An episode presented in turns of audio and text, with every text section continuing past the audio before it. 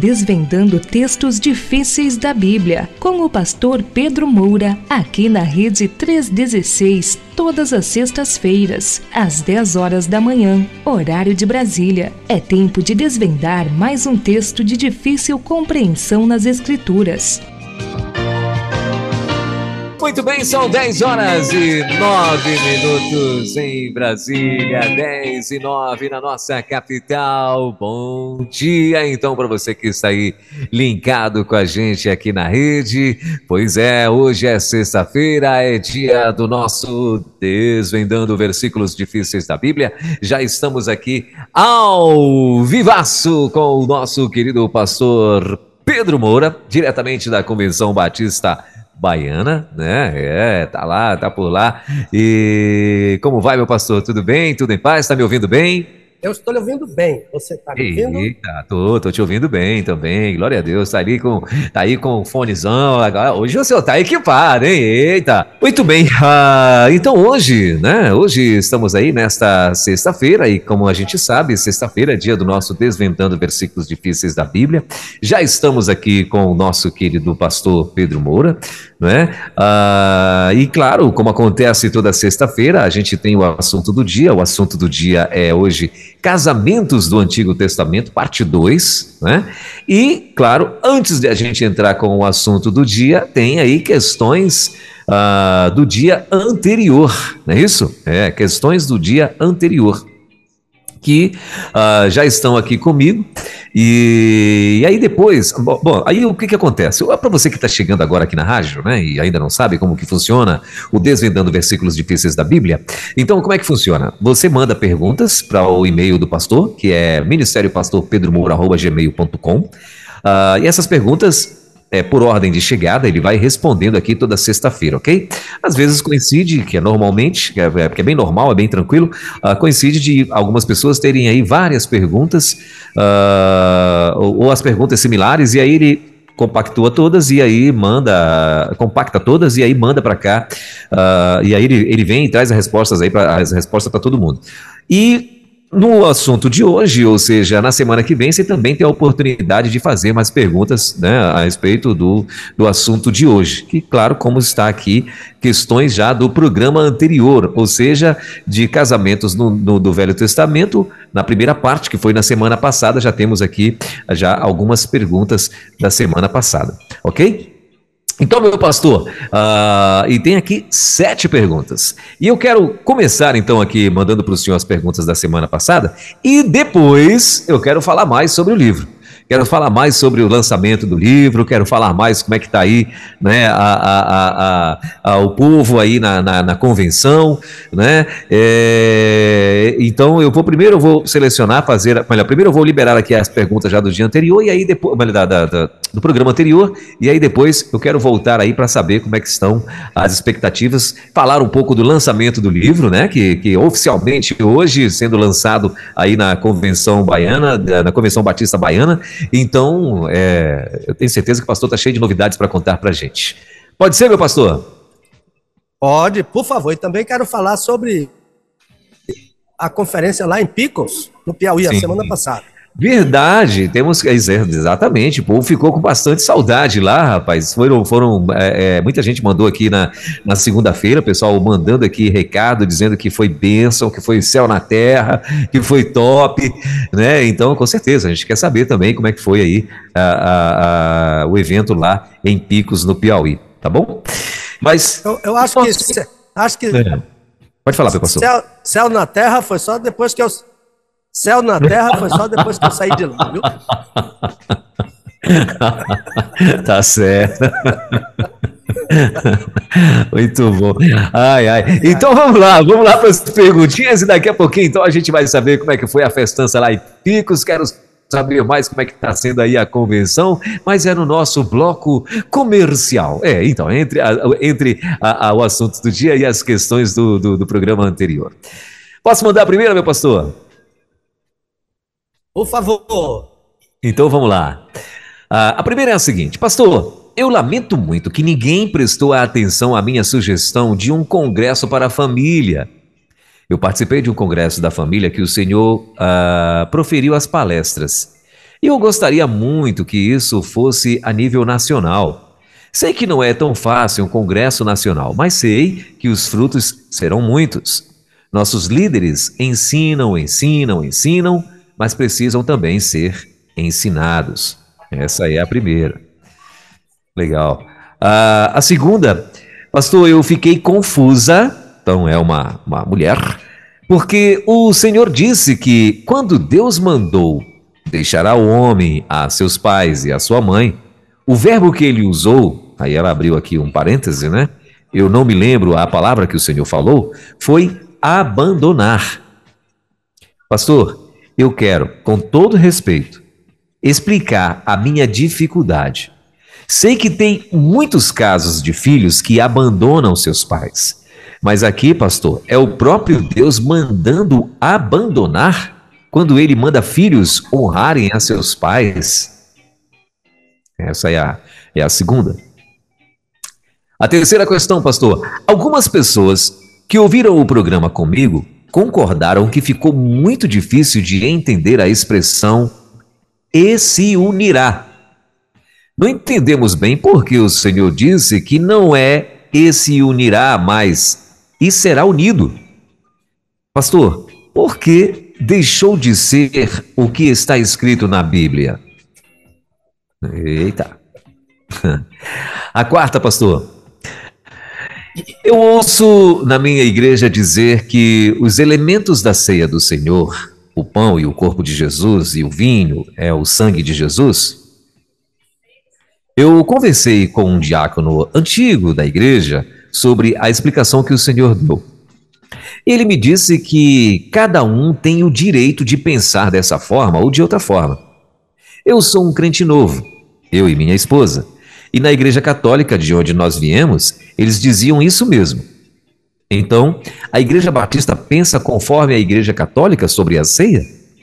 Eu desejo muito ouvir isso do Senhor, porque eu e minha esposa não estamos conformados com isso. E queremos convidar o pastor para, uh, para ouvir conosco. Acho que o diácono deve ser, né? O Senhor poderia dizer mais uma vez sobre isso? Agradecemos muito. A quinta pergunta.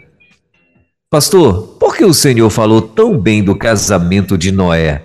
Eu considero Noé um bêbado. Eita. A sexta.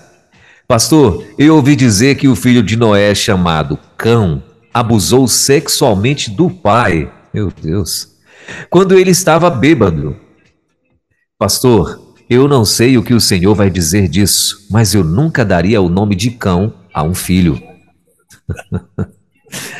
uh, a sétima, Pastor Pedro, o Senhor citou Gênesis 2, 25 e disse que casamento é lugar de intimidade.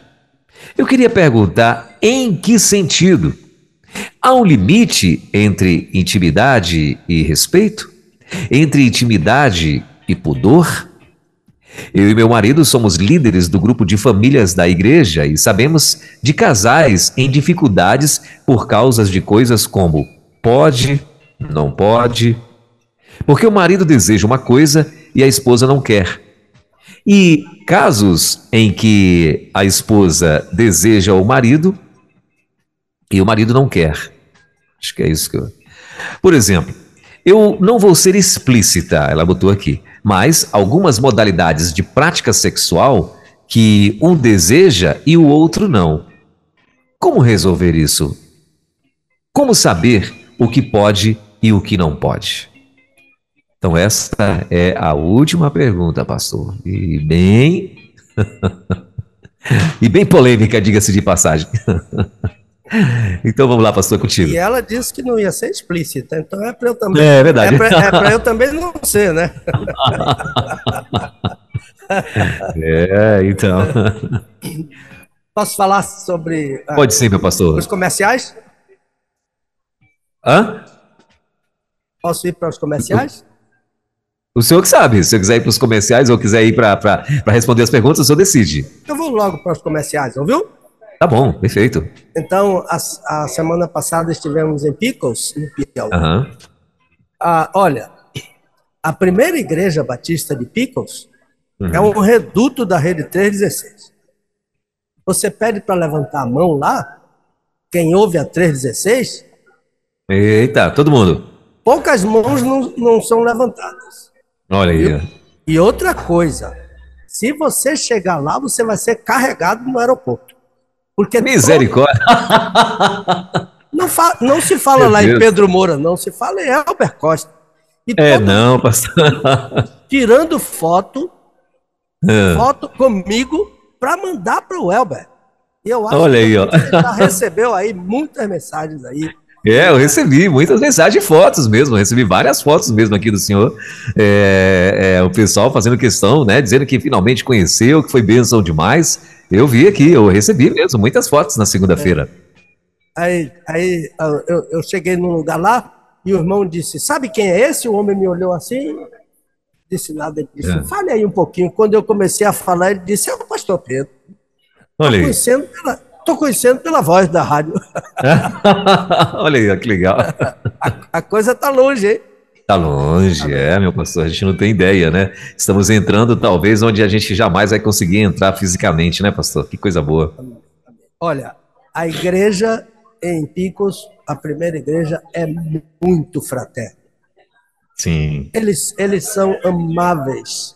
Sim. E a, a, a, gente, a gente se sente lá como se fosse um príncipe. Olha aí. Eu, eu, eu sei que eu não sou, mas a Dulce é uma princesa, então ela estava muito bem lá. Se sentiu realizada, né, pastorzão? O pessoal amou a Dulce. Olha aí, que bênção. Foi, foi Olha, foram dizer lá que eu gostava de mel, meu irmão, minha bagagem. minha bagagem veio carregada de mel, de fava, aquela coisa Eita, maravilhosa. maravilha, hein? Porque Picos é terra do mel, sabia? Sim, sim, sei. Terra do mel, lá, lá no. Verdade. Entendeu? Verdade. Então, a foi uma semana abençoadora, decisões, uma manifestação assim expressiva do Espírito de Deus no apelo aos crentes para servirem melhor a igreja. Foi uma bênção, viu? Pastor Mário, a irmã Lourdes, os filhos deles que nos hospedaram em casa. Ah, eu sou muito agradecido. Amém. Ah, ah, e, e, outra coisa, o povo que sabe comer bem. É. Todo lugar que você vai é um banquete. Ei. Se não é bode, é carneiro. A, a, a Dulce tirou uma foto de uma mesa lá é. no sábado. A gente não sabia o que escolher. Numa Meu casa que Deus. a gente não sabia o que comer lá. Olha aí, entendeu? Rapaz. Sim. Então, a, foi, foi uma bênção muito grande estar a, naquela igreja. Mas eu tenho uma notícia, Welber, que você a, precisa saber. E os hum. ouvintes da rede 316. Sim. É que eu e, eu e a Dulce vamos ser bisavós. Eita, olha aí que legal, bacana. Bisavô, mas rapaz, mas bisavô menino, pode isso, Arnaldo? Ah, pode. olha, a Gabriela, nossa netinha mais velha, já está casada uhum. há, um, há, um, ano e meio. E essa semana ela nos legal. ligou para. Ela é casada com o professor Jonah, Jonah Carter. Sim. Ah, e ela nos ligou essa semana com ele para dizer: vovô, uhum. vovó, vocês vão ser bisavós. E... Bisavós, olha só, e, rapaz. E, e a irmã Dulce, como é, que, como é que a irmã Dulce recebeu isso, hein? Ela tá. com essa cara de 40 anos aí. Meu tá. Deus do céu, como é que ela recebeu esse negócio aí? Encantada com esse neto, encantada. É. Acor oh, acordou no outro dia parecendo que estava tava flutuando. Flutuando, flutuando.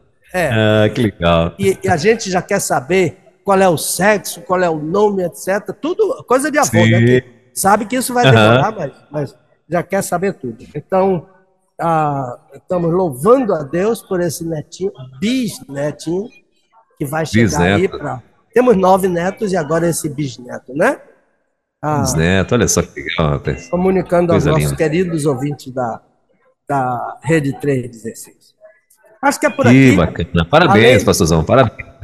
Amém. Parabéns. Deus abençoe aí a, a, a, vida da sua neta, né? E Deus abençoe o bisneto, né, que vai vir aí para a glória de Deus. Quem sabe não vai se chamar Pedro Moura Bisa. Eita, existe. Oh. Tem, tem, o Pedro, tem, tem, tem, o. Normalmente o pessoal bota nome de neto, né? Então, eu ainda não vi ainda um bis, bisneto, Pedro Moura Bisneto. Deixa o bichinho ter o nome dele. Nome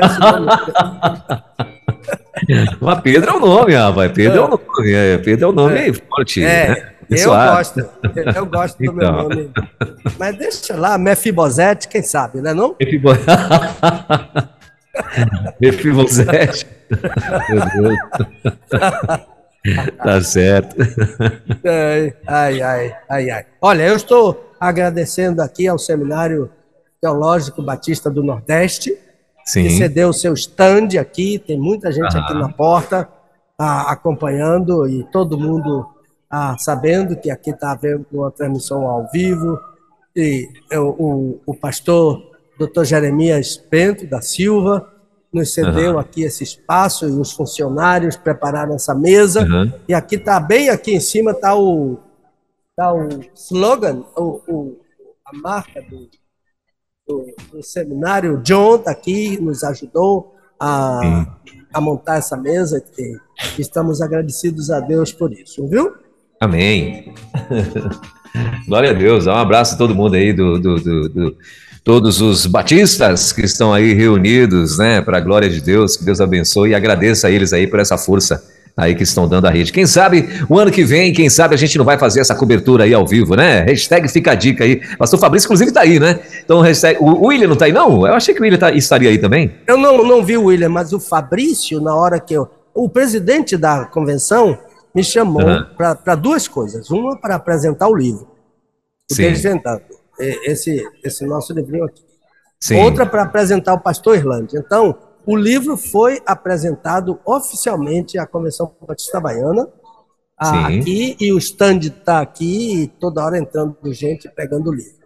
E, mas o, o Fabrício, a uma hora, tirou foto, na hora que eu estava apresentando o livro, ele tirou uhum. foto minha lá. Então o Fabrício com certeza está aqui. Agora o William Sim. eu não vi. Sim. ah, quem não. sabe, quem sabe no próximo aí a gente não vai fazer essa cobertura aí, né, pastorzão? A, a, a, rede, a rede não vai fazer essa cobertura aí, fazer um programa ao vivo com o senhor daí, aí, ia ser legal. Acho que a gente é, perdeu uma oportunidade, né? Pois é, per, é, afinal de contas, afinal de contas, hospedagem nós temos, né? Então, meu amigo, olha aí que coisa linda. Então, só é... tem, só tem. Hospedagem pé na areia, 50 pé na, metros. Olha aí, ó, tá vendo? Hospedagem já tem. Então, meu Deus, é só botar os equipamentos dentro da mala e levar tudo aí. Então tava fácil demais. É. Acho que a gente perdeu a oportunidade. Mas eu não acho vai faltar, não. É, e, até, e, até, e até em outro estado, não é? A gente pode fazer um programa ao vivo em Brasília. Outro Sim. lugar que haja convenção, a gente pode ir, né? Pode ir, claro, fazer o, o lançamento do, do, do livro. Ah, o, o, o, comentário de Jonas vai ser. Vai ter uma previsão já, meu pastor? Para quando? É, é novembro? Né? Jonas é para Jonas é para apresentar na convenção em Foz do Iguaçu. Foz do Iguaçu, sim. É. E, uh, então é dezembro, né? Uh, não, é janeiro. Não, é. Então, aí o livro, o livro dezembro, então, né? Ah, com certeza, se Deus quiser. Final de novembro. Final de novembro. Ah, legal. Então, é, essa é a previsão mais Comentário mais versículo por versículo de Jonas e com, com, com, com, algo assim que eu não fiz ainda em nenhum livro. Uma tradução ah. literal do livro de Jonas e os comentários ah. são em cima da tradução literal, literal. do livro de Jonas. Eita, vai ser top, hein? Esse é. aí vai ser top também. Legal, Deus, bacana. Deus. Jonas é um então desafio, então, viu? Jonas é sim. um desafio. Ah, o, o Elber, eu estava lá em, em Louisville e eu vi muitos livros sobre, sobre Jonas, muitos comentários. Um deles sim. era Jonas, uma baleia de obediência. Esse era o Ah, eu vi isso. o senhor falou isso aí, achei legal, achei interessante. uma eu baleia. Achei, a Dulce, é, a Dulce sugeriu que fosse uma baleia de desobediência, né? é verdade. Uma baleia Mas achei de... assim Notável esse nome do livro. é, do criativo, hein? Não sei porque que eles descobriram antes de mim, né? pois é. Muito bom. Legal, muito bom, meu pastor. Tá. Então, como é? Podemos ir? Podemos, meu pastor, podemos sim. Agora são 10 horas e 35 minutinhos. Estamos aí com o nosso querido pastor Pedro Moura, diretamente lá da Convenção Batista Baiana, lá em Salvador, nesse momento. Está lá no stand, inclusive, né? Uh, aí da convenção. E então. No seminário. É, exatamente, no seminário, né? Do seminário. E então estamos ao vivo com o nosso querido pastor Pedro Moura de lá e hoje transmitindo, desvendando versículos difíceis da Bíblia diretamente de lá. Então, já fizemos as perguntas do, do, do, do programa passado, né? Ou melhor, uh, as perguntas do programa anterior, né? Que é o que é como funciona a nossa programação aqui na sexta-feira também, né? E então agora vamos aí para as respostas. Meu pastor. Sim. Olha, veja, aquela questão de um irmão ou irmã que sugeriu um congresso nacional, uhum. a, a, ele, ele, disse que a, a ideia de que ninguém prestou atenção, mas prestou sim. Tem irmãos orando por isso, é uma ideia interessante, mas como ele mesmo disse, não é? Um congresso não se faz assim de uma hora para outra, Verdade. um congresso nacional é uma coisa né, que tem que ser pensada, planejada. Mas olha, meu irmão, você tem certeza que há pessoas que deram retorno para mim e que estão ah, desejando, e todas as pessoas que estão falando sobre isso, eu peço que orem.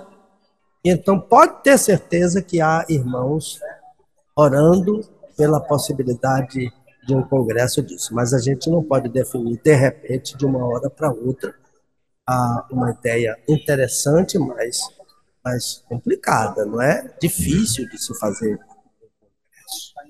Agora, tem uma, um irmão aqui, irmã, que ficou confusa porque eu disse que ah, quando Deus falou, deixará o homem seu pai sua mãe, e o verbo que Deus usou foi, ah, foi azave.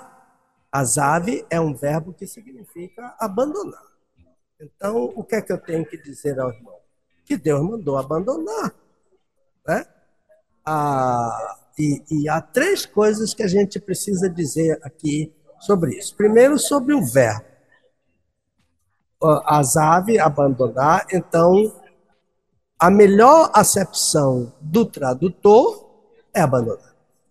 Ele pode procurar outras acepções, ele pode procurar um eufemismo que abranda a dureza do original, mas não é o caso, não se usa eufemismo toda hora. Ah, eufemismo é, é, é, a palavra mais doce, a palavra ah, que não ofende, mas se Deus usou azave, eu tenho que traduzir por azave. E azave é abandonar. A segunda questão sobre isso, para tentar explicar, é o mandamento. Azave não invalida o quinto mandamento. O mandamento apodítico, eu, eu já expliquei o que é um mandamento apodítico, é um mandamento que não pode ser relativizado. Onde você estiver, um mandamento apodítico a, a, tem que ser cumprido. Se você estiver na lua, não matarás, tem que ser observado. Porque é apodítico. Então, a, o, o, o, o mandamento de honrar pai, de honrar mãe, e a extensão em Efésios capítulo 6, de 1 a 3, ainda acarreta para o filho menor a obediência. Porque o mandamento disse: filhos obedecei, filhos honrai. Ah, ah, e, e Paulo estende dizendo: filhos obedecei e honrai. Então, o filho pequeno, o filho dependente, o filho que ainda está na casa do pai e da mãe, ele deve honra. E o filho pequeno, além de honra, ele deve obediência. Então, Nada invalida o, o mandamento apodítico. Portanto, o trabalho do intérprete é descobrir qual é o ensino que está por detrás do verbo. É isso que a, a exegese ajuda, é isso que a hermenêutica ajuda. O que é que as aves significa? E eu tenho que explicar para o crente que não chegou. O terceiro são as razões para essa ordem, né? aparentemente dura, filho vai abandonar, é uma ordem que pode, pode parecer áspera, mas essa ordem carrega ensinos maravilhosos para o casamento. Por quê? Porque a separação dos filhos pelo casamento, que até agora estavam dentro de casa, filhos que ainda estavam dentro de casa, principalmente a separação dos filhos do sexo masculino, em geral, acontece em momento de certa tensão. Notadamente a questão do relacionamento entre sogra e nora, dos filhos do sexo masculino, né? porque, em geral, todo mundo quer um genro homem, mas uma nora, às vezes, não é bem aceita. Welber, eu preguei em um casamento, meu irmão, que se eu soubesse 10% do relacionamento daqueles, daquelas duas famílias, eu não teria feito aquele casamento. Foi um horror. Lá em cima, atrás do púlpito, as duas famílias, uma de cada lado, olha, eram inimigos. Os olhares de uma família para outra. Isso porque o rapaz era da raça negra e a menina era muito branquinha, desse tipo assim que parece lagartixa, tão branquinha que era. Ela. Desculpe aí. Desculpe a ideia. Parecendo leite. A menina parecia leite. E a família do rapaz não, não gostou da ideia de casar com a menina branquinha. E a família da menina não gostou da ideia de casar com o rapaz negro. Então, eu não sabia que isso estava acontecendo, senão não teria feito aquele casamento. É muito ruim essas coisas. Mas há outros motivos né, que, que levam. Deus, Deus colocou as aves abandonar, não foi por acaso. Não foi aleatoriamente. É porque Deus sabe que aquele momento é um momento tenso. O momento da separação é um momento tenso, né? E Deus estabelece uma ordem para dizer que de agora em diante a relação principal é o novo casal. Ah, Deus não quer que pessoa qualquer, nem pai, nem mãe, ah, nem cunhados, nem cunhadas, nem parentes, se sobreponham ao casal. As aves, às vezes, é nem morar, nem morar perto. Alguém já disse que não deve morar muito perto para não vir de chinelo. E nem morar longe para não vir de mala. Por que está dizendo isso? Porque o novo casal precisa de um espaço inviolável, só do casal. O novo casal precisa alimentar sua intimidade, sua privacidade. Não é? e, e, e o casal prevalece sobre a família. A família, pai, mãe, irmão, irmã, tornam-se secundários diante do casal. Então, a palavra é: ninguém é mais importante que o marido. Ninguém é mais importante que a esposa. E o próprio casal deve impor isso a seus familiares. Quando os pais não ajudam, o próprio casal precisa ajudar-se a si mesmo. Eu me lembro de Dona Zênia Falcão. Que mulher sábia, que mulher sábia. A esposa do pastor João Falcão Sobrinho, lá de Irajá. O filho dela mais velho casou-se, foi para a lua de mel, voltou, foi para o trabalho no primeiro dia de trabalho, quando voltou para casa, bateu na porta da casa da mãe. Moravam na mesma vila. A mãe abriu a janeleta, não abriu a porta. Olha a sabedoria. Abriu a janeleta, perguntou a ele: já foi na casa da sua esposa? Não, mamãe, estou chegando agora, vim tomar um cafezinho. Não. Vá primeiro na casa da sua esposa. Depois, se quiser, venha com ela aqui. A gente vai fazer uma festa, cafezinho, bolo. Mas primeiro você vai na casa da sua esposa. Isso é de uma sabedoria. Aquilo ia começar um problema naquele casamento. Você ainda bem não chegou, já foi para casa da sua mãe. Ia criar uma tribulação no casamento. Então, a, ninguém é mais importante do que a esposa, ninguém é mais importante. Quando um dos cônjuges prioriza a família sobre o outro cônjuge, está criando dificuldade.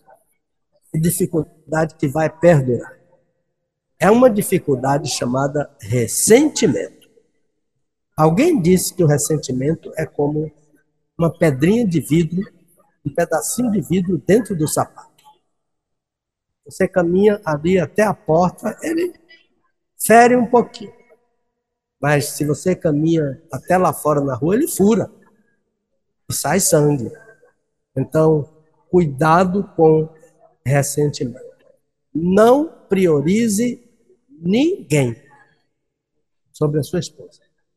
Não priorize ninguém sobre o seu marido. Gênesis 2, 18 a 25 é o modelo. E a desobediência, o descaso, a inobservância, a qualquer dos ensinos de Gênesis 2, 18 a 25, vai criar um problema para dentro ah, do casamento. Nenhuma brecha para colocar a família em primeiro lugar. A Bíblia ensina que isso deve começar no casamento, no dia do casamento. Casa é lugar do casal, depois do casal e dos filhos. Uma visita, tudo bem, mas fazer piseiro na casa, na casa do filho recém-casado, olha, é de muito bom gosto, mau gosto, é de muito má iniciativa. Eu falei piseiro aqui no sentido daquela, daquela dança baiana, né? A derivada do forró. Porque piseiro tem uma conotação também que não é muito agradável, mas eu estou falando do piseiro, a dança, a dança baiana lá. Ah, então, a Bíblia fala claramente sobre isso. Retira o teu pé da casa do teu irmão, para que não se fade de ti e não se aborreça. Eu conheci um casal, ele nos contou, nós fomos almoçar na casa deles, alguns anos depois de casados. Ele nos contou que durante a lua de mel recebeu a visita de um pastor. E, e ele veio para dormir. E o casal tinha, inclusive, comprado uma comidinha de, maca... de camarão para comer e, e teve que esconder o camarão, porque só dava para eles dois. E o pastor estava lá pronto para dividir o camarão com, com o casalzinho recém-casado. Olha, pode ser por ignorância, mas pastor não deve ser ignorante a esse no, no, no sentido de ignorância de não de ignorar a, a, a, a ideia de um casal em lua de mel não precisa receber visita. Né? a, a, a privacidade é toda deles. É um direito do casal não receber visita, não querer visita na lua de mel. Você teve visita na sua lua de mel, Elba? Não, eu, eu, eu, eu fui para o Rio de Janeiro, pastor. Fui, fui abençoado lá, rapaz. Fui para o Rio de Janeiro. Fui para precisamente para Praia Seca, no Rio de Janeiro, que é ali pertinho de Araruama, né? Um distrito de Araruama. Maravilha. Então não teve que incomodar, não, graças a Deus. E não foram atrás de você, não? Ainda bem que não.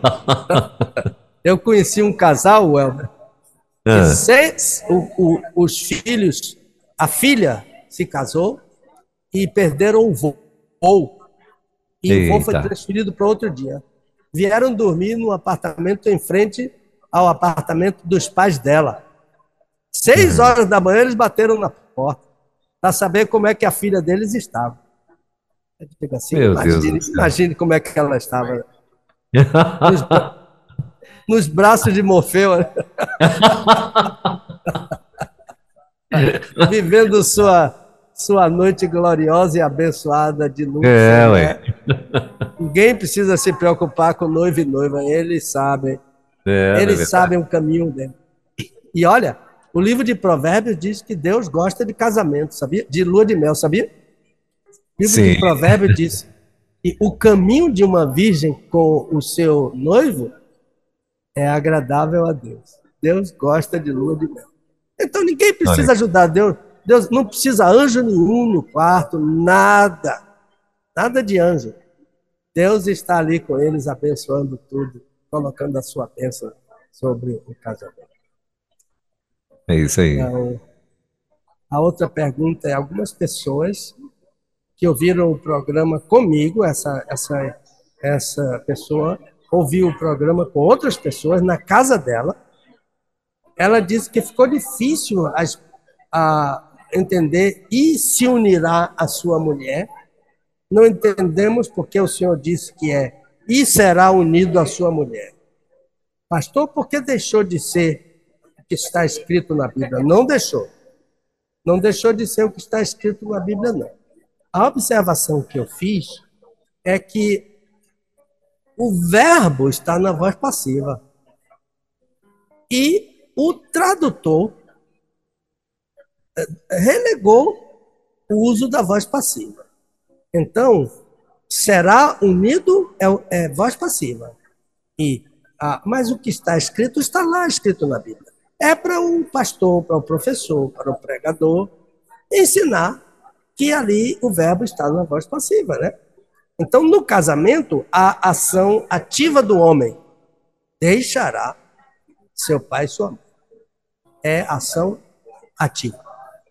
No casamento, a ação ativa de Deus unir o homem à mulher dele.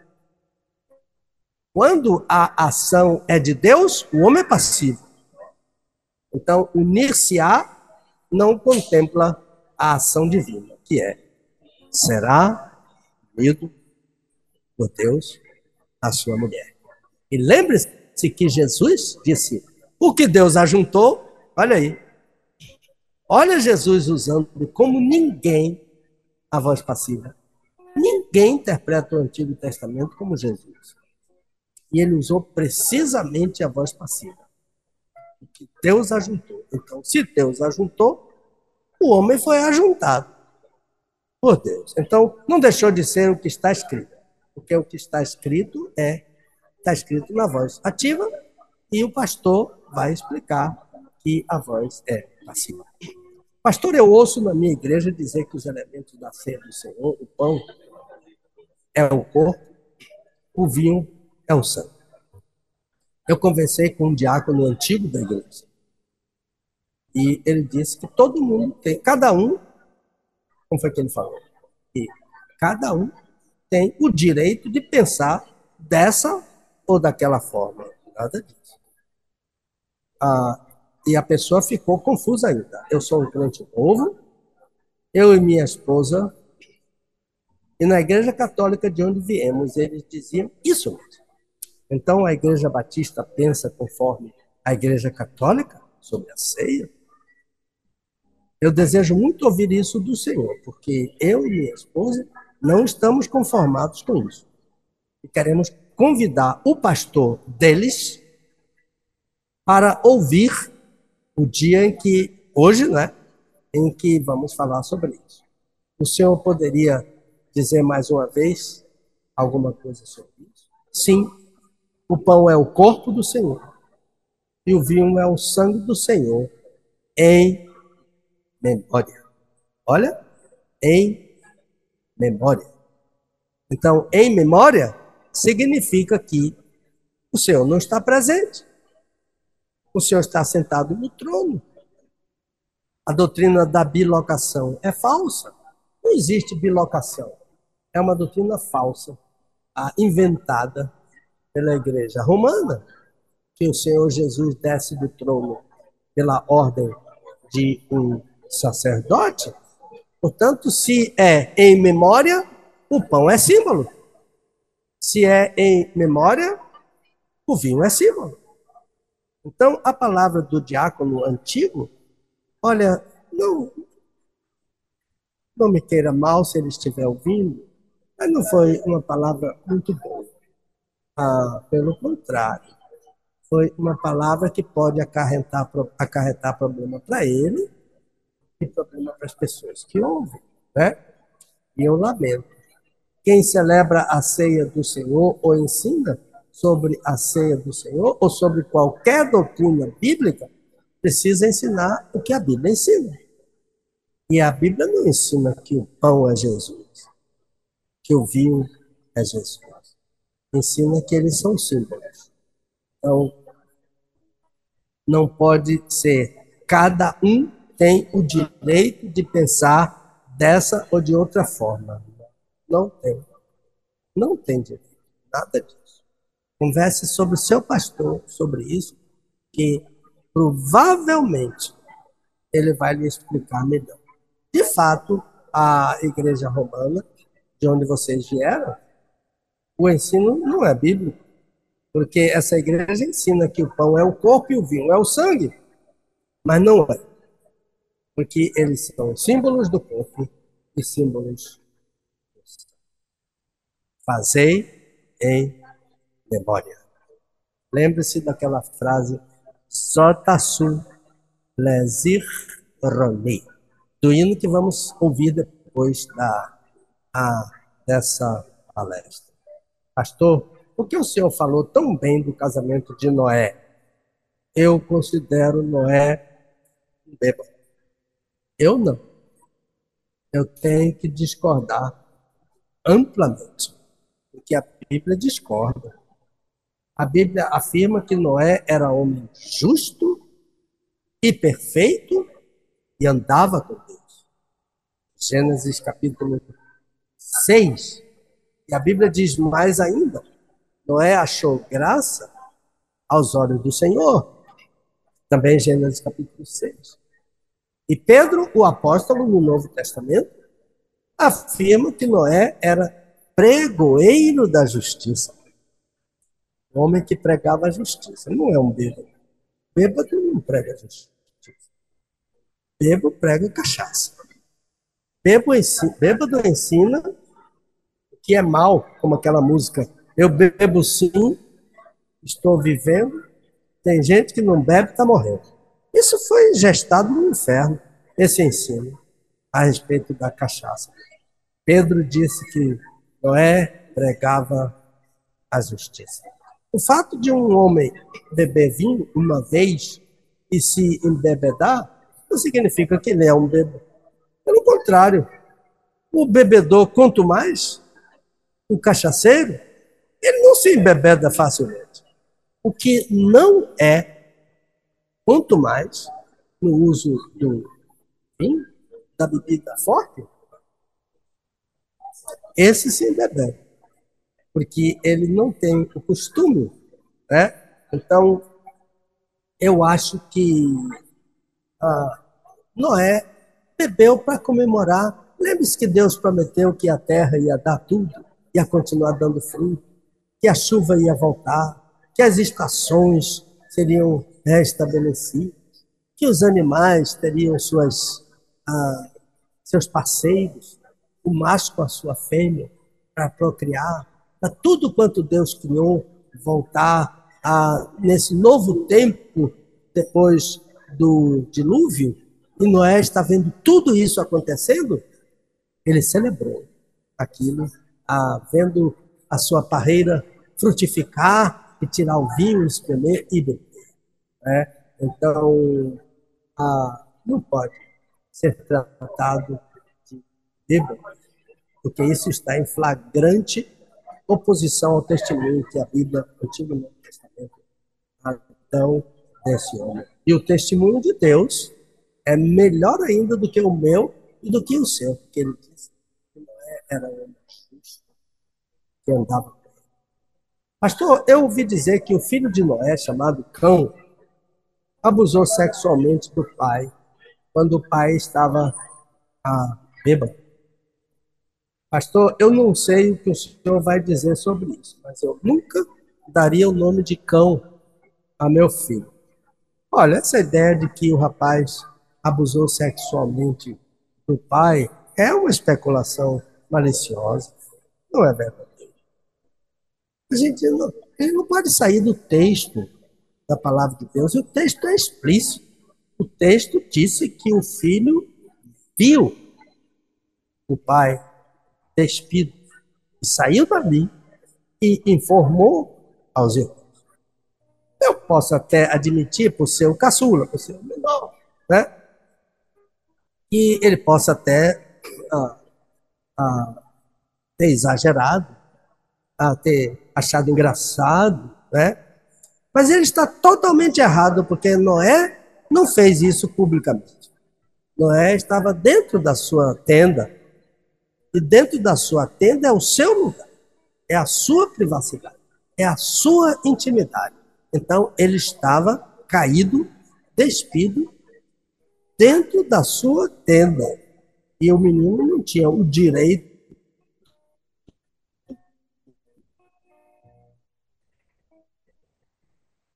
de entrar na tenda do pai, sem a permissão do O que ele fez foi impróprio. Ele errou, foi impróprio. Aliás, ah, o que Noé fez também foi impróprio. Mas a gente já já observou que ele estava dentro da sua terra. Então, quanto a haver abusado sexualmente do pai, é falso. É ensino falso. Se a Bíblia diz que viu e comunicou aos irmãos, eu não tenho que especular. Ir atrás de tratar. Agora, a, o nome cão em hebraico é um nome muito lindo, um nome hebreu. Ram, H-A-M, um H forte. Ram é o nome do menino, é um nome lindo. Não tem nada a ver com cachorro. Não tem nada a ver com Satanás. Cão é Ram, significa a, é, é, o calor do sol, o vigor, a vida, que o calor, a majestade a, do sol. É isso que significa Ram. E é um nome muito comum para meninos em, em Israel. De modo que colocar esse nome em um menino brasileiro pode criar problemas para esse menino. Bullying da escola, chamar ele de capeta, chamar de qualquer coisa dessa natureza.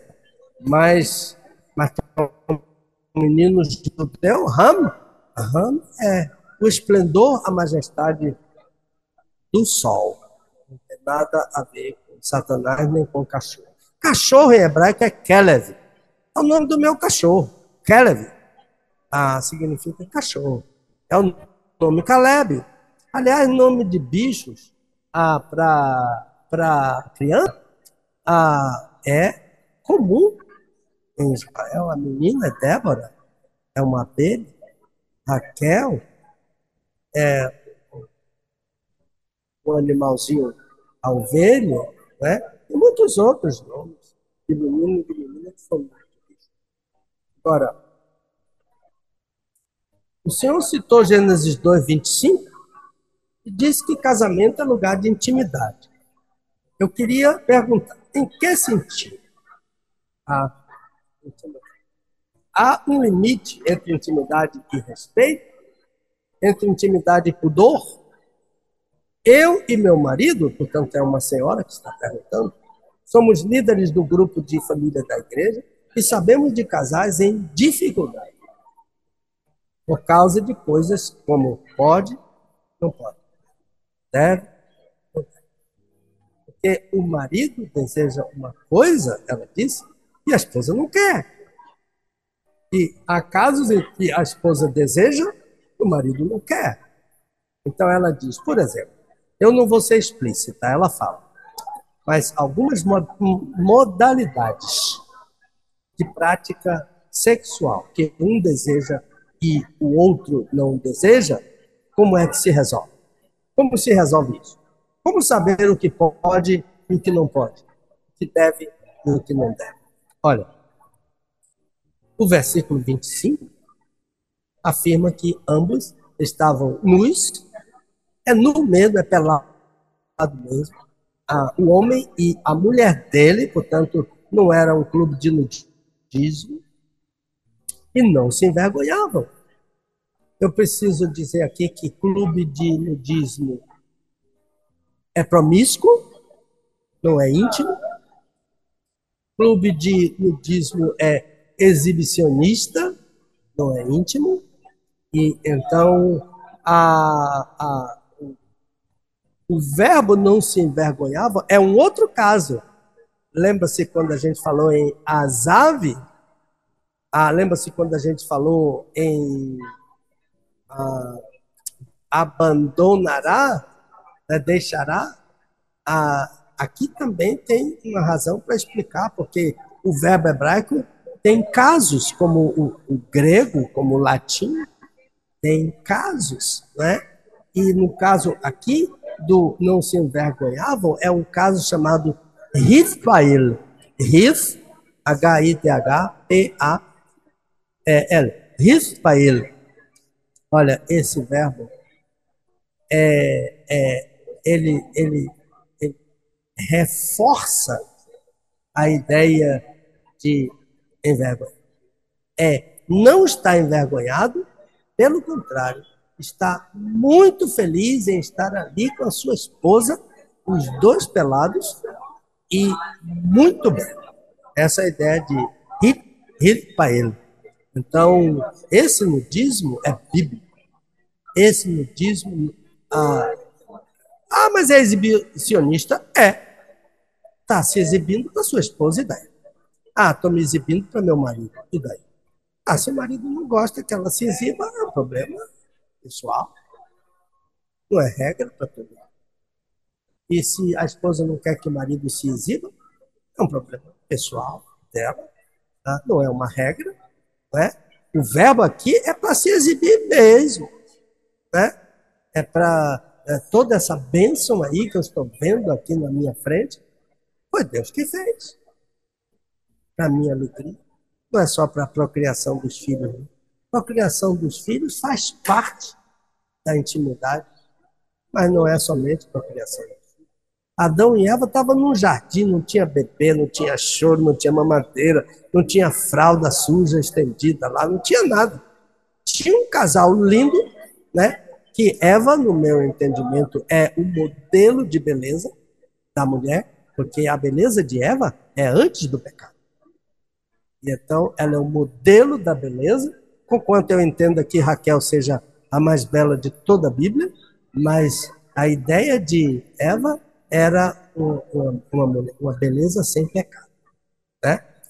Então, a, a, a, a ideia é, é para se exibir mesmo para seu marido.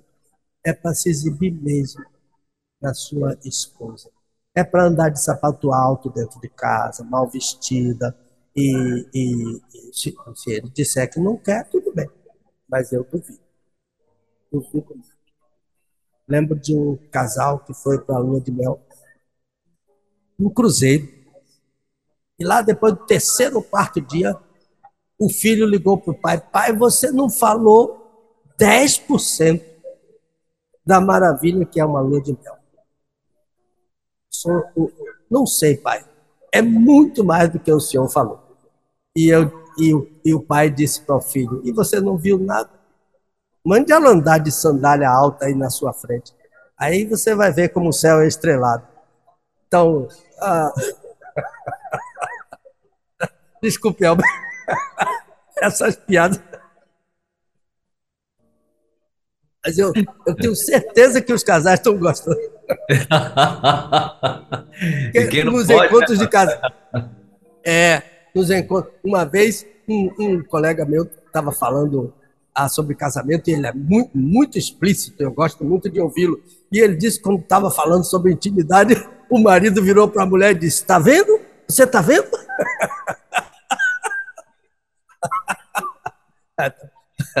Mas a mulher tem que dizer para o marido também: Você está vendo o que, é que o pastor está falando aí? Tá bom. Então, agora, a, pessoa falou sobre respeito, intimidade, e intimidade e respeito são inseparáveis. Se o marido não quer esse tipo, essa modalidade, respeito. Se a esposa não quer essa tal modalidade, respeito. Agora, como se resolve modalidade de práticas sexuais que um, sexuais que um gosta e o outro não gosta? Só os dois. Não tem que resolva para eles. Pode ter até quem oriente, quem tenha mais experiência, quem aconselha, mas quem resolve são os dois. Se há algo desse tipo assim, somente os dois podem resolver.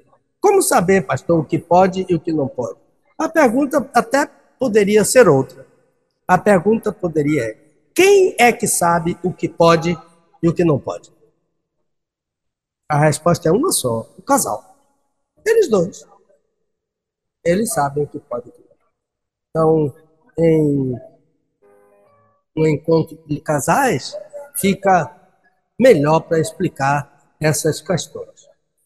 Mas não é tão, ah, tão próprio assim no rádio, não é? Porque a audiência é mista aqui, não tem só adultos casados.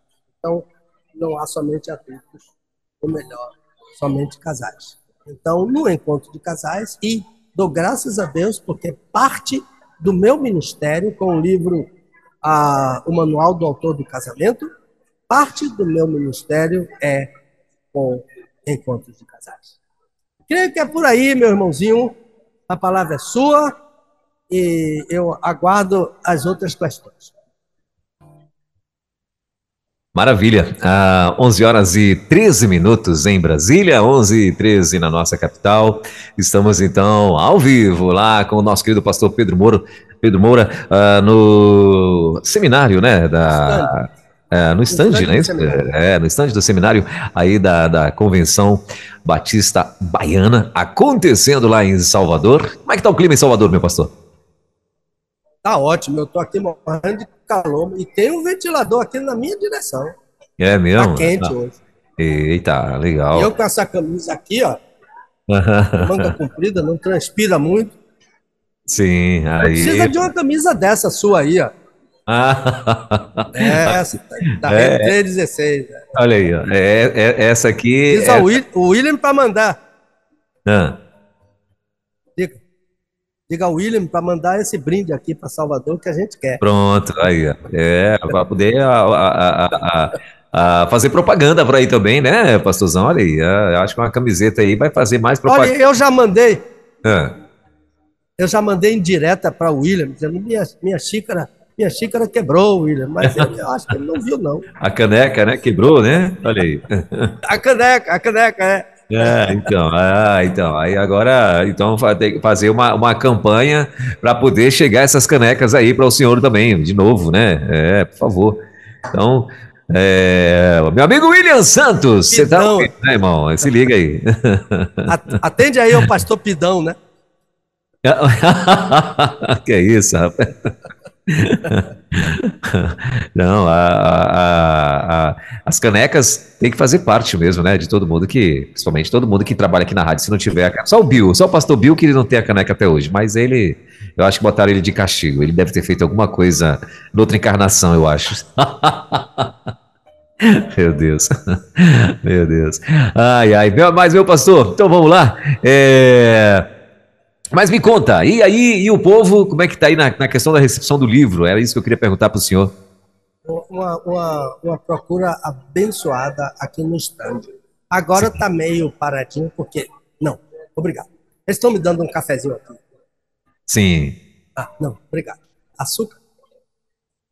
Muito obrigado. Então, o,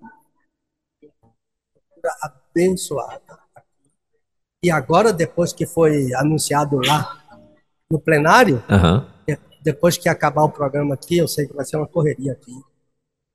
Mas Sim. comigo aqui ou, ou eu fora daqui, o pessoal do seminário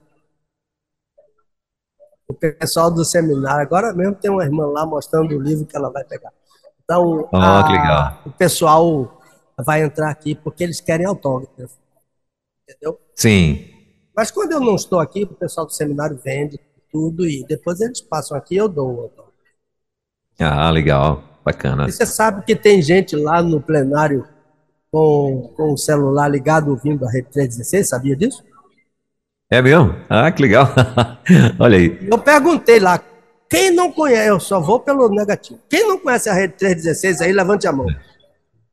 É dois, dois ou três levantam. Olha aí. Então precisa conhecer esses dois ou três. Sim. Mas todo mundo conhece. Olha aí. Legal. Então, é, é, e a cada dia a gente está tá chegando em vários lugares, né, pastor? Lá, graças a Deus. Como é que está aí, a, como é que está aí a, os, os, os 100 mil downloads? Pois é, estamos aí. Estamos chegando a 60 mil, né?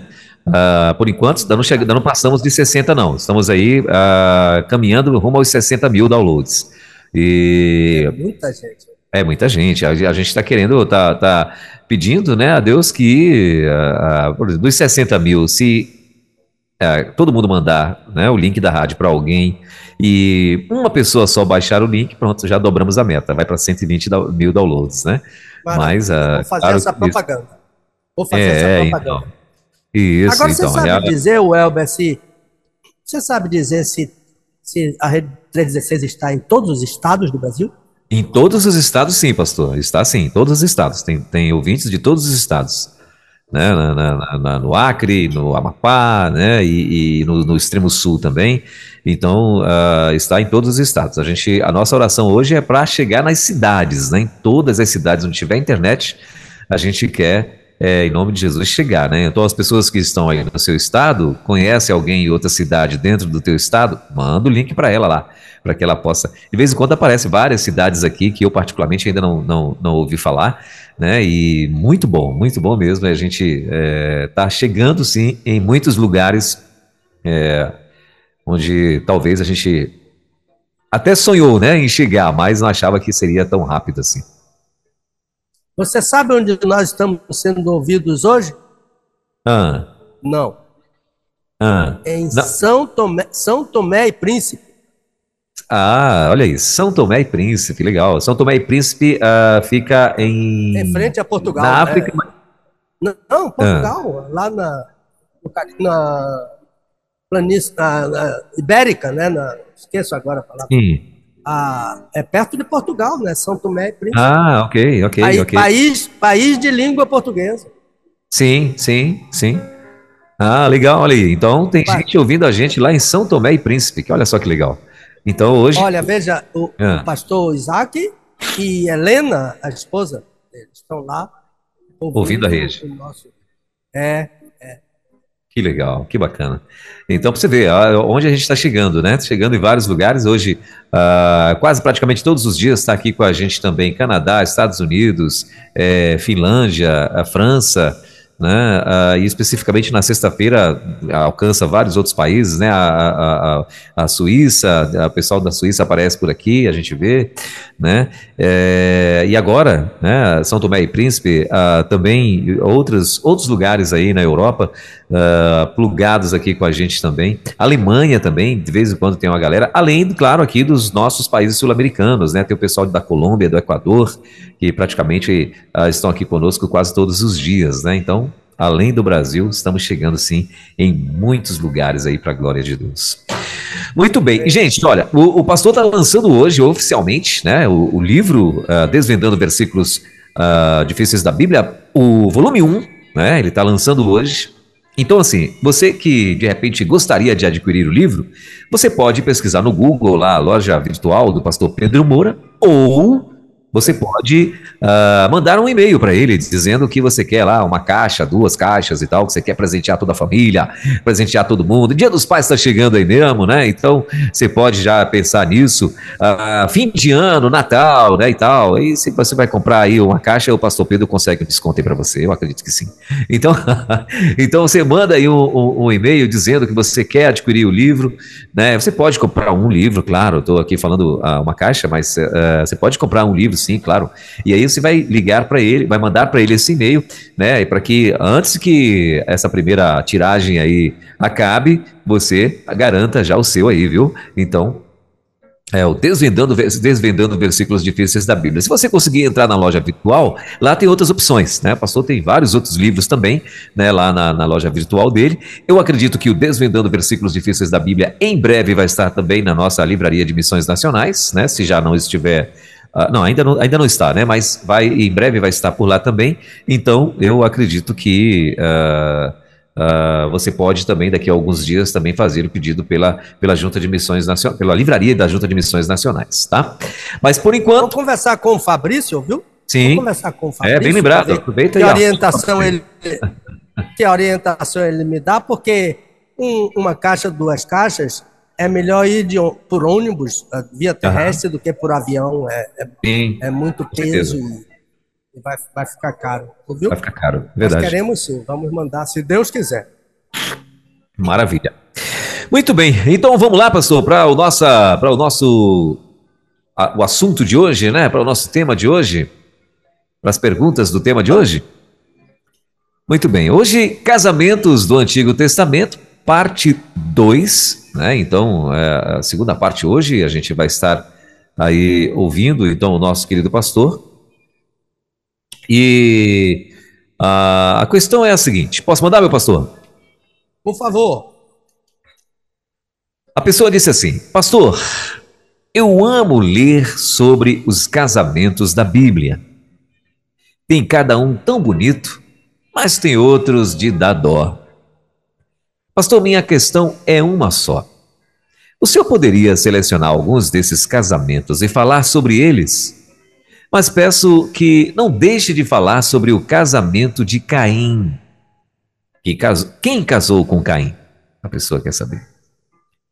Aí tem mais. O senhor disse que o seu livro, Manual do Autor do Casamento, vai para a terceira edição.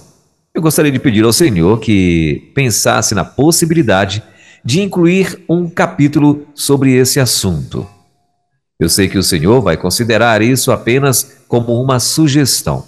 Seu livro é bom demais. Legal, é isso aí, pastor. Muito obrigado. Muito obrigado. Então, o casamento que eu vou primeiro destacar hoje é o casamento de Sansão. Eita. Esse era, esse foi o maior juiz da história de Israel. Mas antes, como músico, eu, eu não poderia deixar ah, de aconselhar os que gostam de ópera para ah, conhecer a ópera Sansão e Dalila, de um autor francês chamado Saint-Saëns. O nome dele se escreve S-A-I-N-T, o outro nome S-A-E-N-S, Saint-Saëns, em francês, autor da ópera, de outras óperas, mas essa ópera Sansão e Dalila, ah, você pode entrar no YouTube e procurar a área. Né? Você pode colocar na janela lá. Área, meu coração ouve a tua voz. É Dalila arrependida do que fez com Sansão, cantando para ele, mas ele já estava morto.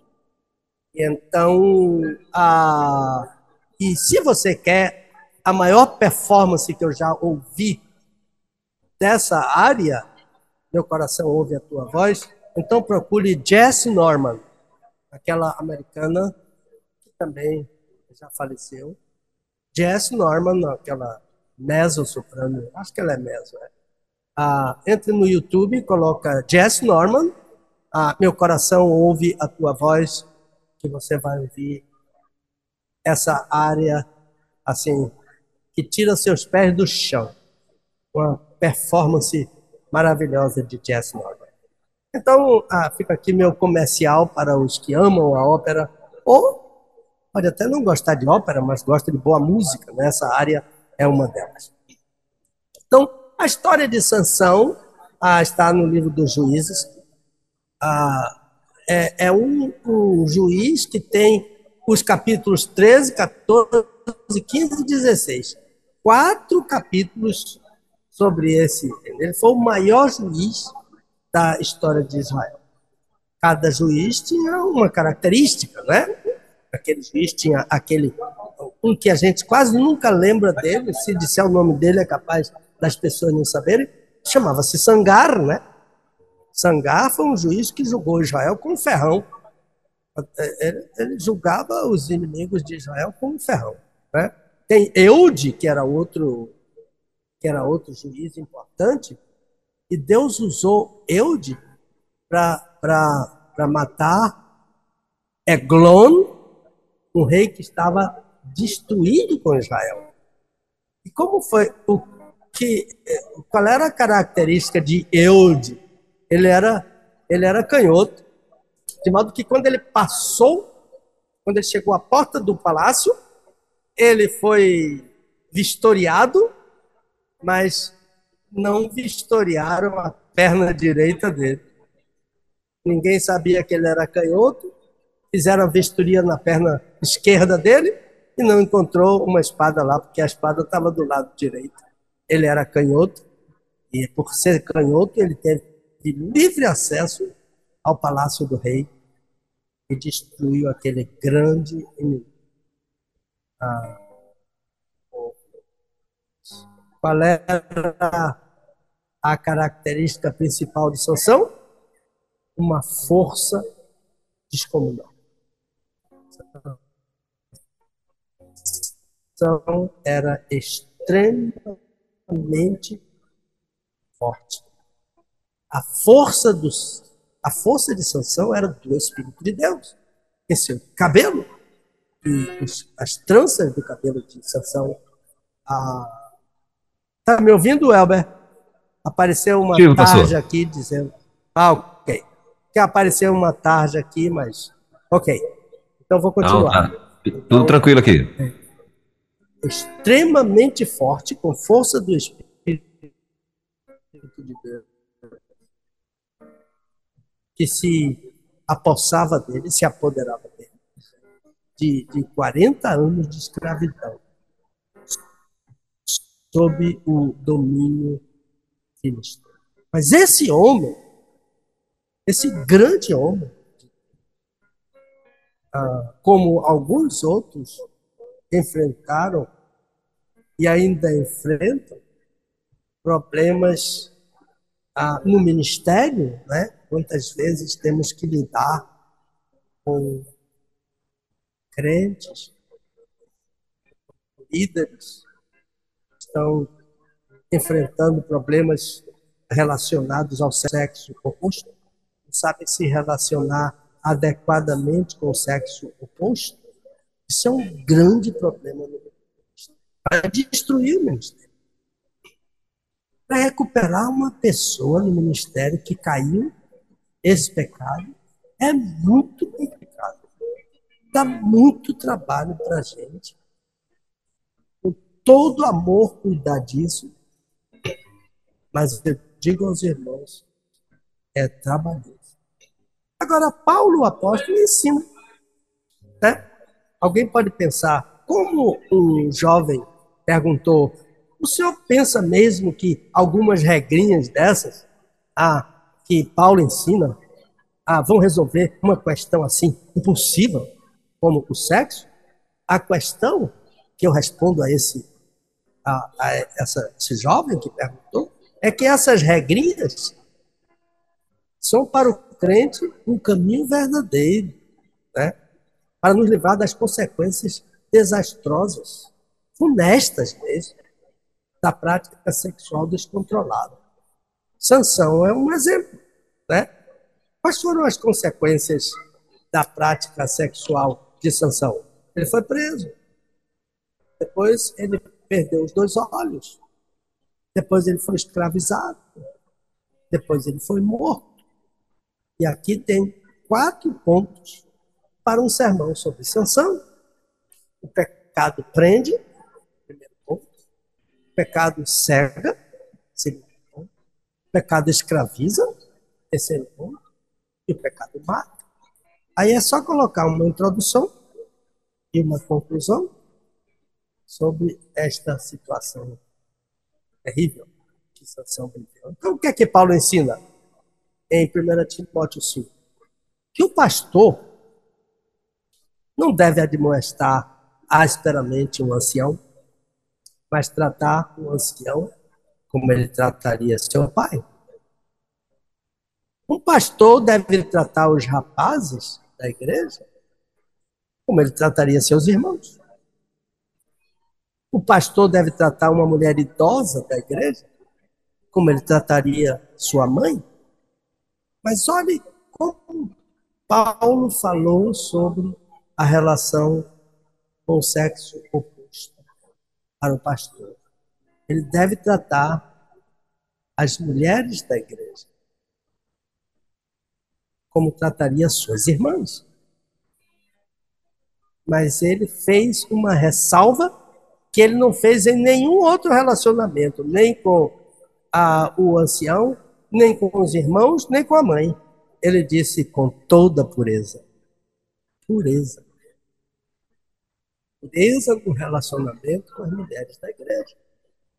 Quando Paulo diz que o pastor é marido de uma só mulher, a palavra marido é aner. Aner significa um macho em relação a uma fêmea. Então, o que ele está dizendo é que o pastor deve ser macho somente da mulher dele, não das mulheres da igreja. Por isso que ele disse, toda pureza. Meu relacionamento com o pastor, com o pastor, com as mulheres da igreja são toda pureza. E, irmãos, as consequências são dolorosas. Qualquer passo em falso nessa direção vai causar grandes males, grandes dores à esposa, aos filhos, para a igreja, para o testemunho dos de fora. E algo difícil de ser restabelecido. Volta ao que deu um passo falso na relação sexo oposto.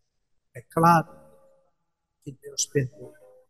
É claro que Deus só ergue, mas maltrata muita gente.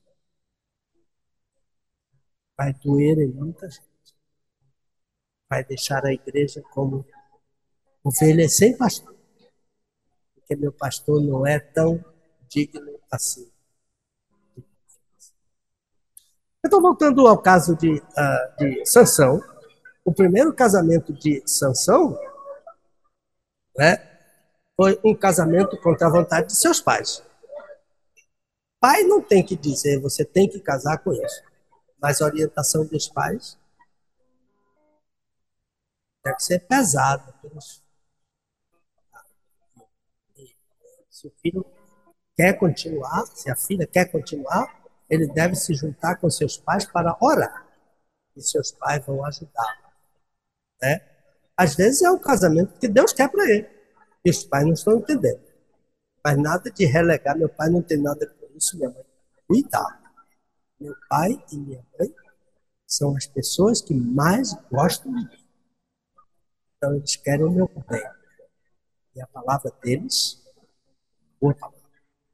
A gente deve se unir a eles em oração. Só que os pais de Sansão e Dalila, de, de, Sansão, de, de Sansão, não sabiam que esse casamento provinha de Deus. Era Deus que estava levantando Sansão para casar com uma filisteia para procurar motivo para aquele grande forte. Sansão é chamado Hagbor. Em hebraico, o apelido dele é os líderes de Israel, todos têm apelido, né? Davi Hamelech, Abraão Avino, Moisés, Rabino. Sansão é Shimshon, Hagbor. Sansão, o forte. Então, para aquele forte, né, a lutar contra os inimigos de Deus por determinação. Então, em Juízes 14, versículo 1, uma menina de Timnat. Timnat é uma cidade, pode ser chamada de Timnat. Timnat ou Timna. Uma cidade filisteia em Canaã. Olha, cidade filisteia dentro de Canaã. Seus pais resistiram, mas ele insistiu no casamento e aquele casamento foi realizado. Agora, casamento que durou apenas oito dias. E se os irmãos não sabem, oito dias não era de lua de mel, não. Oito dias de festa com os convidados. Então nem tinham ido para a lua de mel. E, e, o casamento acabou. E Sansão saiu com seus pais, certamente. Ele foi levar seus pais de volta em casa pelo perigo. Lembra-se que na vinda ele encontrou um leão e ele matou o leão. Então ele foi levar de volta, não está no texto, mas a gente está inferindo que ele foi levar seus pais de volta com segurança, retornou à casa de seus pais e a noiva dele, nesse ínterim, foi dada a outro homem. Olha que provocação. Ao retornar à casa de sua esposa, encontrou-a casada com um outro homem. Sabe que homem era esse? O melhor amigo de Sansão. Ela foi dada pelo pai dela ao meu. Todo noivo tem um amigo. Lembra-se que João fala, né? Ah, o amigo do noivo que ouve a voz do noivo. Então tem sempre um paraninfo, um amigo. E a menina foi dada, a menina de Timnat, foi dada ao amigo, o melhor amigo de Sansão. Né? O que é que Sansão fez? Incendiou a casa dela, com ela, e os parentes dela. Acabou tudo. Ah, o segundo casamento de Sansão está em Juízes 16, 1. Pode ser considerado um casamento, né, porque foi uma relação fortuita com uma prostituta, mas a ideia de que provinha de Deus, porque Deus queria achar motivo. Então, uma filistéia, mais uma no caminho de Sansão. E esta relação resultou em grande prejuízo para os filisteus. Porque Sansão arrancou as portas da cidade. Alguém já disse que isso foi uma atitude de um adolescente. Olha, não foi não. Carregou sobre os ombros, levou as portas da cidade até o cume de um monte. Imagine a força desse homem.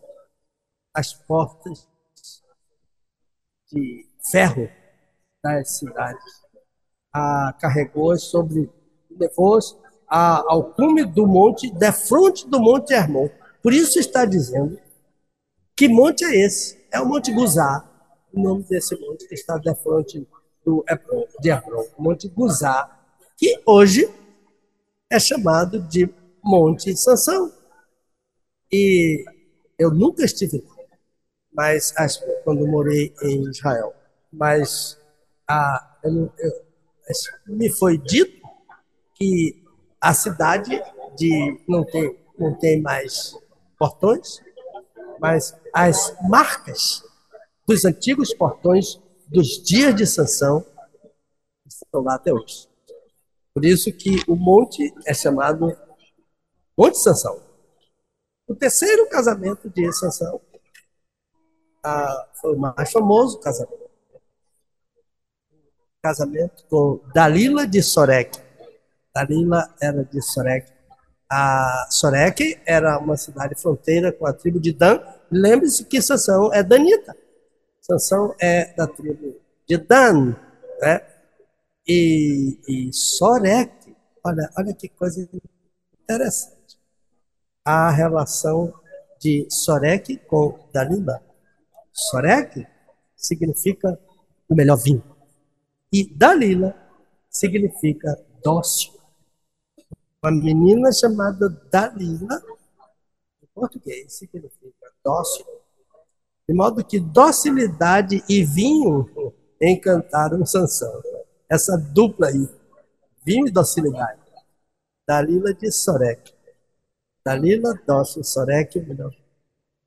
Então, em Gênesis 16, 16 é escrito Sucedeu que, importunando-o ela, todos os dias, com as suas palavras, molestando a alma de Sansão, se angustiou até a morte. Final da história, vocês sabem, né? Qual é o final dessa história? Sansão foi preso, perdeu os dois olhos foi escravizado. Três casamentos amplamente tumultuados. Mas um ministério cabalmente cumprido. Então, não há nada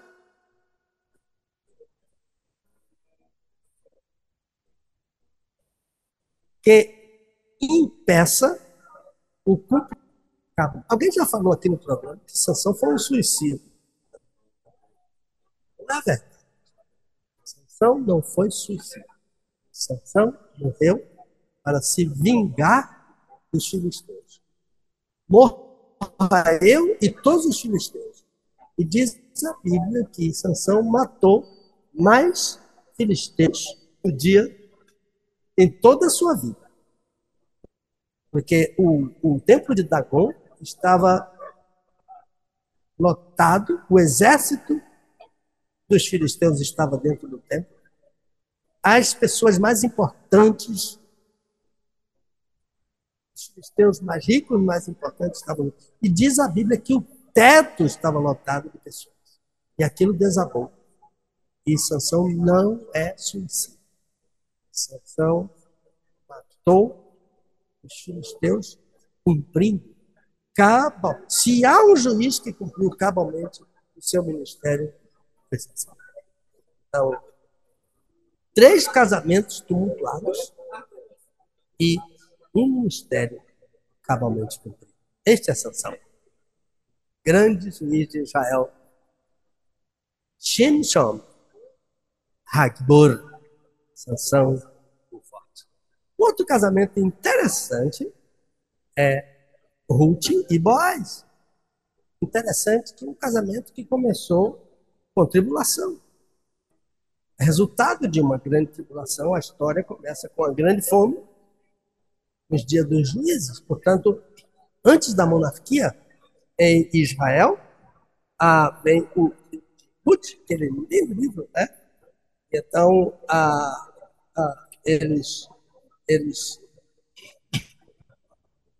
A Noemi é casada com Elimelech. Elimelech é um nome que você pode não querer colocar no seu filho, mas o significado é: meu Deus é um rei. Eli, meu Deus, Melech é rei. Então, Elimelech significa meu Deus é um rei. Sua esposa Noemi e seus filhos Malom e Quiliom, fugindo da fome em Israel, foram para Moab, o país de Moab. Os Moabitas, né? Que é aquele país a que começou de um incesto.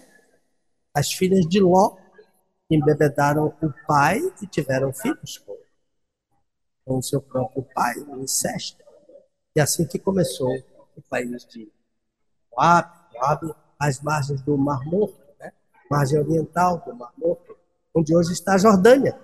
Moab hoje está na Jordânia. Então, o país dos Moabitas, eternos inimigos de Israel. O marido Elimelech morreu. Os dois filhos casaram-se com mulheres moabitas. Uma chamava chamava-se a Orfa e a outra chamava-se Ruth, R-U-T. Então, Orfa, palavra que significa pescoço, não é? Alguém disse que ela virou o pescoço para voltar para conseguir. Mas órfã também significa ah, cordeirinho, aquele bichinho pequenininho que, que era tipo do cordeiro de Deus. Ele, ele também é chamado de órfã. Ah, órfã é pescoço e órfã é o animalzinho. Agora, Ruth, R-U-T, significa amiga e é tudo que Ruth é. Os dois filhos morreram de Noemi, marido delas duas. Um chamava-se, eu vou falar em hebraico, Mahalom. Mahalom. Olha só. O nome de Mahalom significa doente. Nasce um filho, você põe o nome de doente. Que coisa.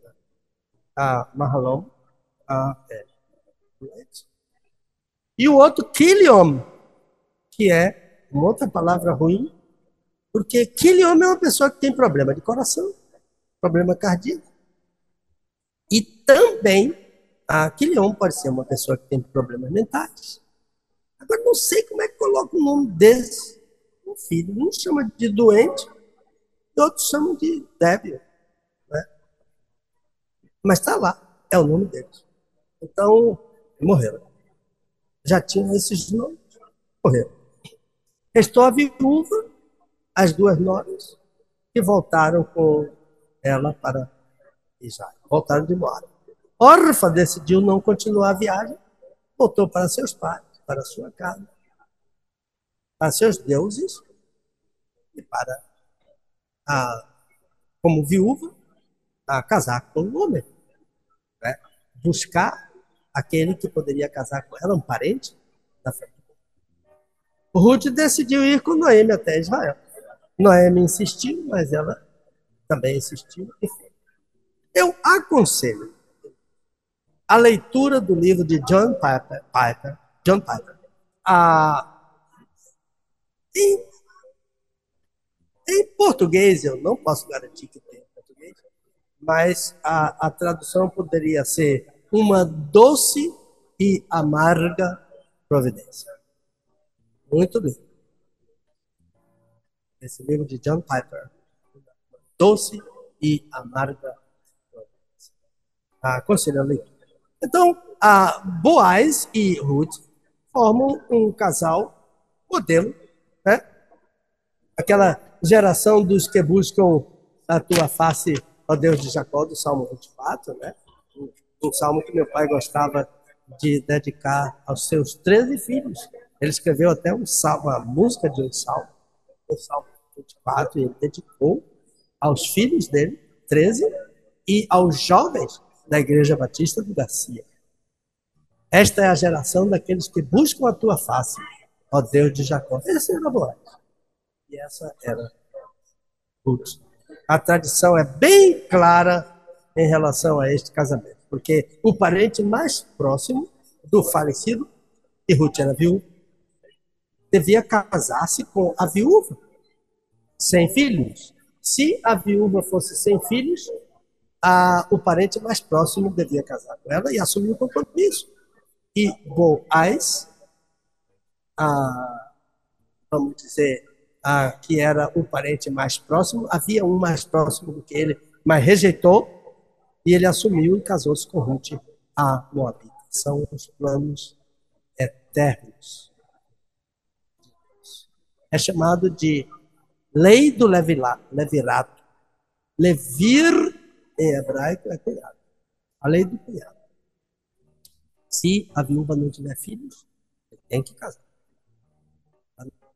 Vou deixar E o filho é do, do irmão dele, não dele.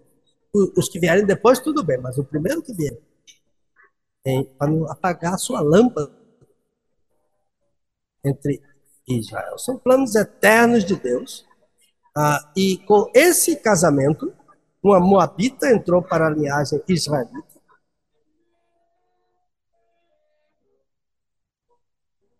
Para a família de Salmão e Pita, entrou na genealogia do Senhor Jesus. Mateus capítulo 1, versículo 5, está lá. Né? A genealogia de Jesus tem mulheres. Ruth é uma delas.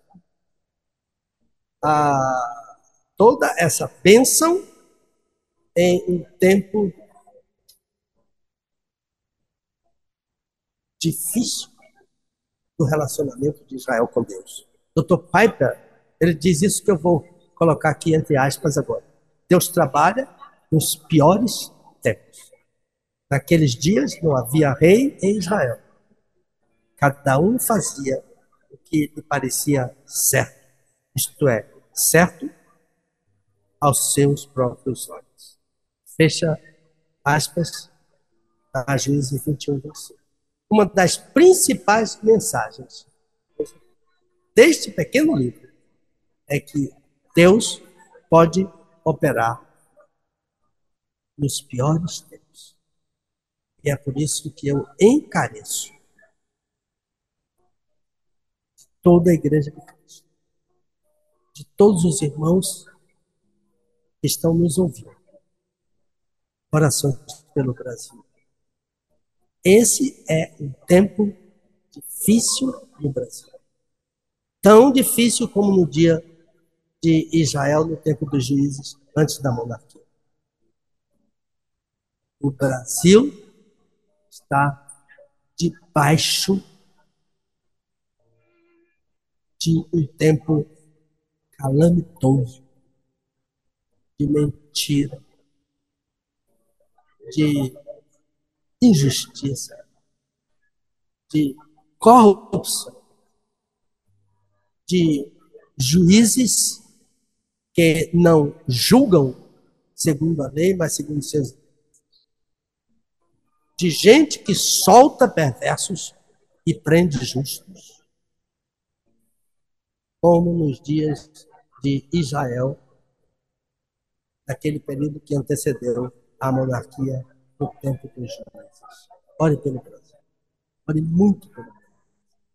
Levante nas madrugadas e clame: Deus, salve o Brasil. Deus, salve o Brasil.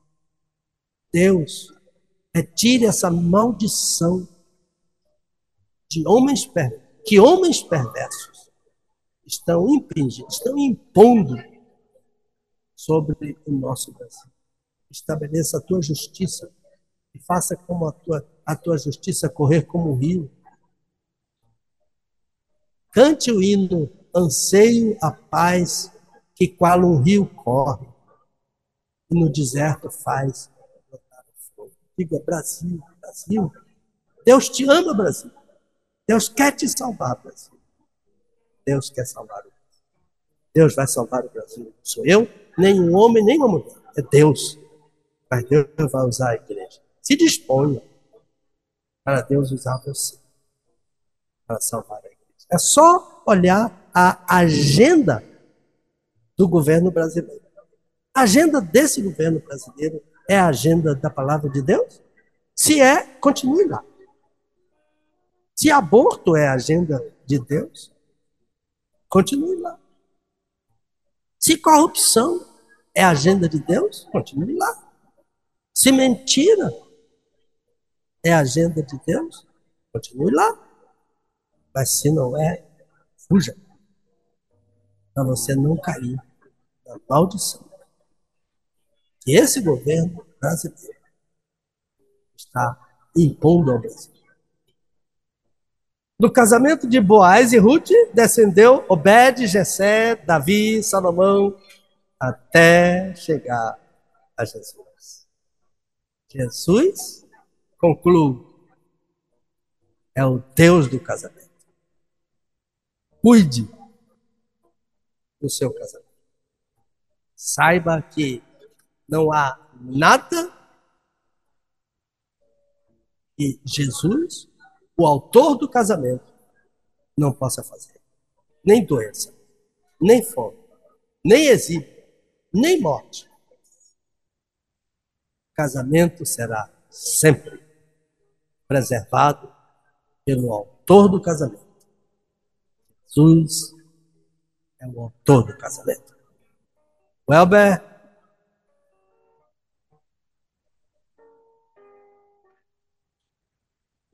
Olha, 11 horas e 56 minutos em Brasília, 11 e 56 na nossa capital. É o nosso Desvendando Versículos Difíceis da Bíblia, com o nosso querido pastor Pedro Moura. Hoje é Casamento no Antigo Testamento, parte 2. Ah, são tantos casamentos, né, pastor? E, e, e como a, um dos ouvintes que mandou a pergunta falou assim, que, que tiveram alguns lindos e outros, uh, e outros aí bem uh, difíceis, né? E, enfim, eu acredito que vai vir parte 3 vai vir é, outras partes, é, três, parte 3, parte 4, né? E a gente, eu, eu, teria, eu, eu, gostaria de ouvir assim um pouco também sobre a história de Mical com Davi, né? A Mical, é, a Mical casou duas vezes, não é isso?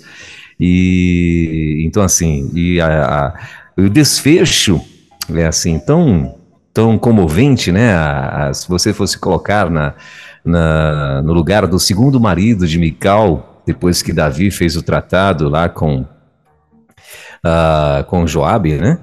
E, enfim, uh, eu, esse é um dos casamentos né, que eu gostaria de ouvir o pastor falar um pouco mais, aprofundado, aprofundar mais.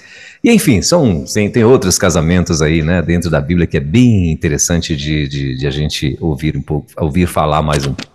Não é isso, meu pastor? Olha, ah. veja só, a Mical era muito linda. A Mical é a mulher de Davi. A primeira mulher de Davi é, é Mical. Eu sempre que posso assistir a novela daquela da Reis, eu gosto. A menina que representa Mical também é muito bonita. E tinha que ser uma mulher bonita. Agora, Mical, a, a, a, a mulher que Davi amava era Mical. Davi trocou o reino por causa dela. Ele uhum. disse a Joabe: se você não trouxer minha mulher, nem vem conversar comigo. Então, ele, para ele, Israel e Judá, o reino, esses dois reinos, não valiam Mical. Então, Mical, é, há, algumas coisas que são erradas sobre Mical. Primeiro, é tratar Mical como estéreo. Mical não era estéreo. Ficou aqueles nomes daqueles filhos que aparecem, que são creditados a Merab, a irmãzinha dela mais velha, aquele, aquele são filhos de Mical. Ele não é filho de Merab, não. Então, outra coisa a respeito de Mical é que ela a, ajudou Davi a fugir, ela ajudou Davi da morte. E ela amava. Quem deu Mical a Pialtiel, que era aquele soldado, foi Saul. Porque Saul tinha uma característica. destruía alianças. Ele destruiu a aliança dele com Deus, destruiu a aliança da filha. Primeiro que ele deu Merab, depois tomou. Depois ele deu Mical, depois tomou. Então, a, quem tomou, quem, quem, quem trouxe aquele rapaz para ela, e fez o rapaz sofrer o rapaz se apaixonou por ela. Né? Então, Sim. Veio correndo atrás do, dos cavalos de volta do marido, até que Joab deu uma ordem.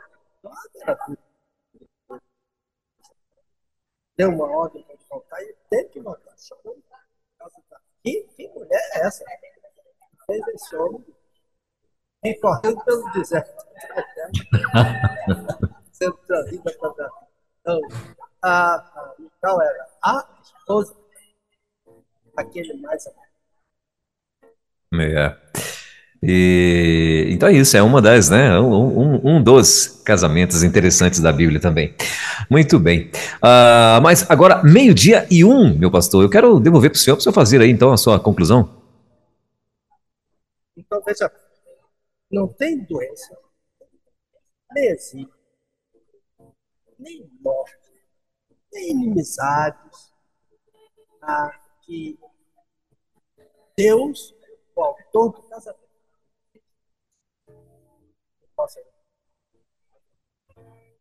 problemas que você está enfrentando eles esperam que você ajude. Temos lido, rezar, da vida temos possibilidades. Só porque nós não levamos tudo a né? Então, o casamento. que a gente vai ouvir daqui a pouco, o Cântico dos Noivos diz: muitas águas querem apagar o amor.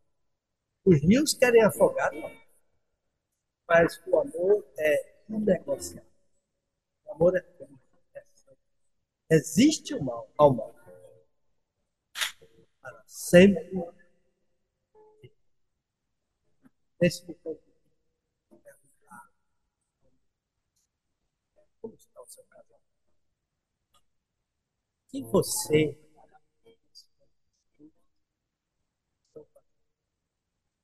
que lugar é o seu Pode ter certeza.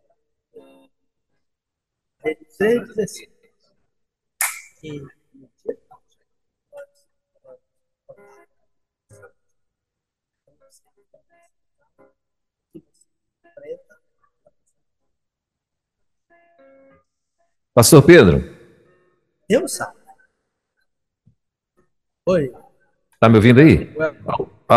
De repente o, a, o, o, áudio ficou muito ruim, não está mais dando para quase para ouvir o que o senhor está falando, entendeu? Não está dando mais para quase entender o que o senhor está falando. Não sei o que, que aconteceu aí.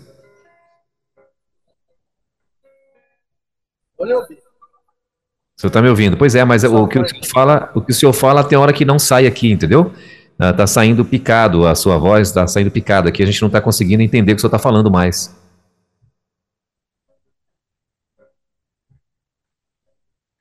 Eu acredito que é a internet. Inclusive, a sua imagem também está congelando aqui um pouco para gente. problema da internet, não é? É, eu acredito que... tá? Ah, agora é, sim. E agora está melhor? Sim. Tá, tá. Posso falar?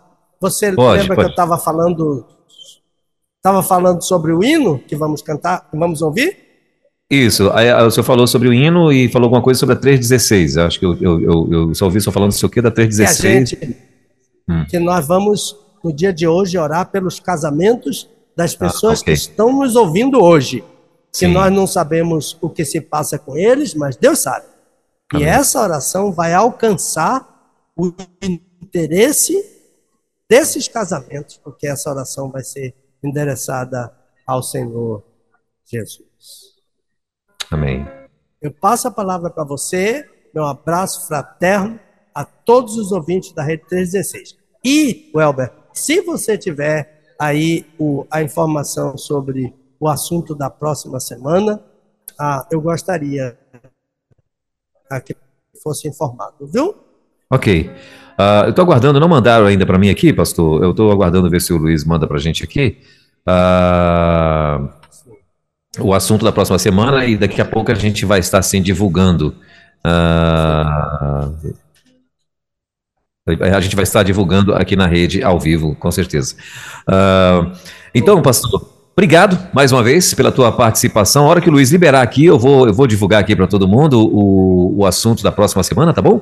É, nesse momento eu não estou conseguindo fazer o contato aqui com o Luiz, mas uh, vou, a gente vai estar divulgando assim, daqui a pouco, a hora que ele liberar, eu vou fechar aqui o nosso, a, a nossa participação com a música Canção dos Noivos, né? Com o pastor Pedro Moura e família, uma linda canção para você que está aí plugado na rede. Mas antes, claro, me despeço do senhor, pedindo para que o senhor continue sendo esta bênção na vida de todo mundo aqui. Não sei se o senhor está me ouvindo, que a imagem congelou novamente.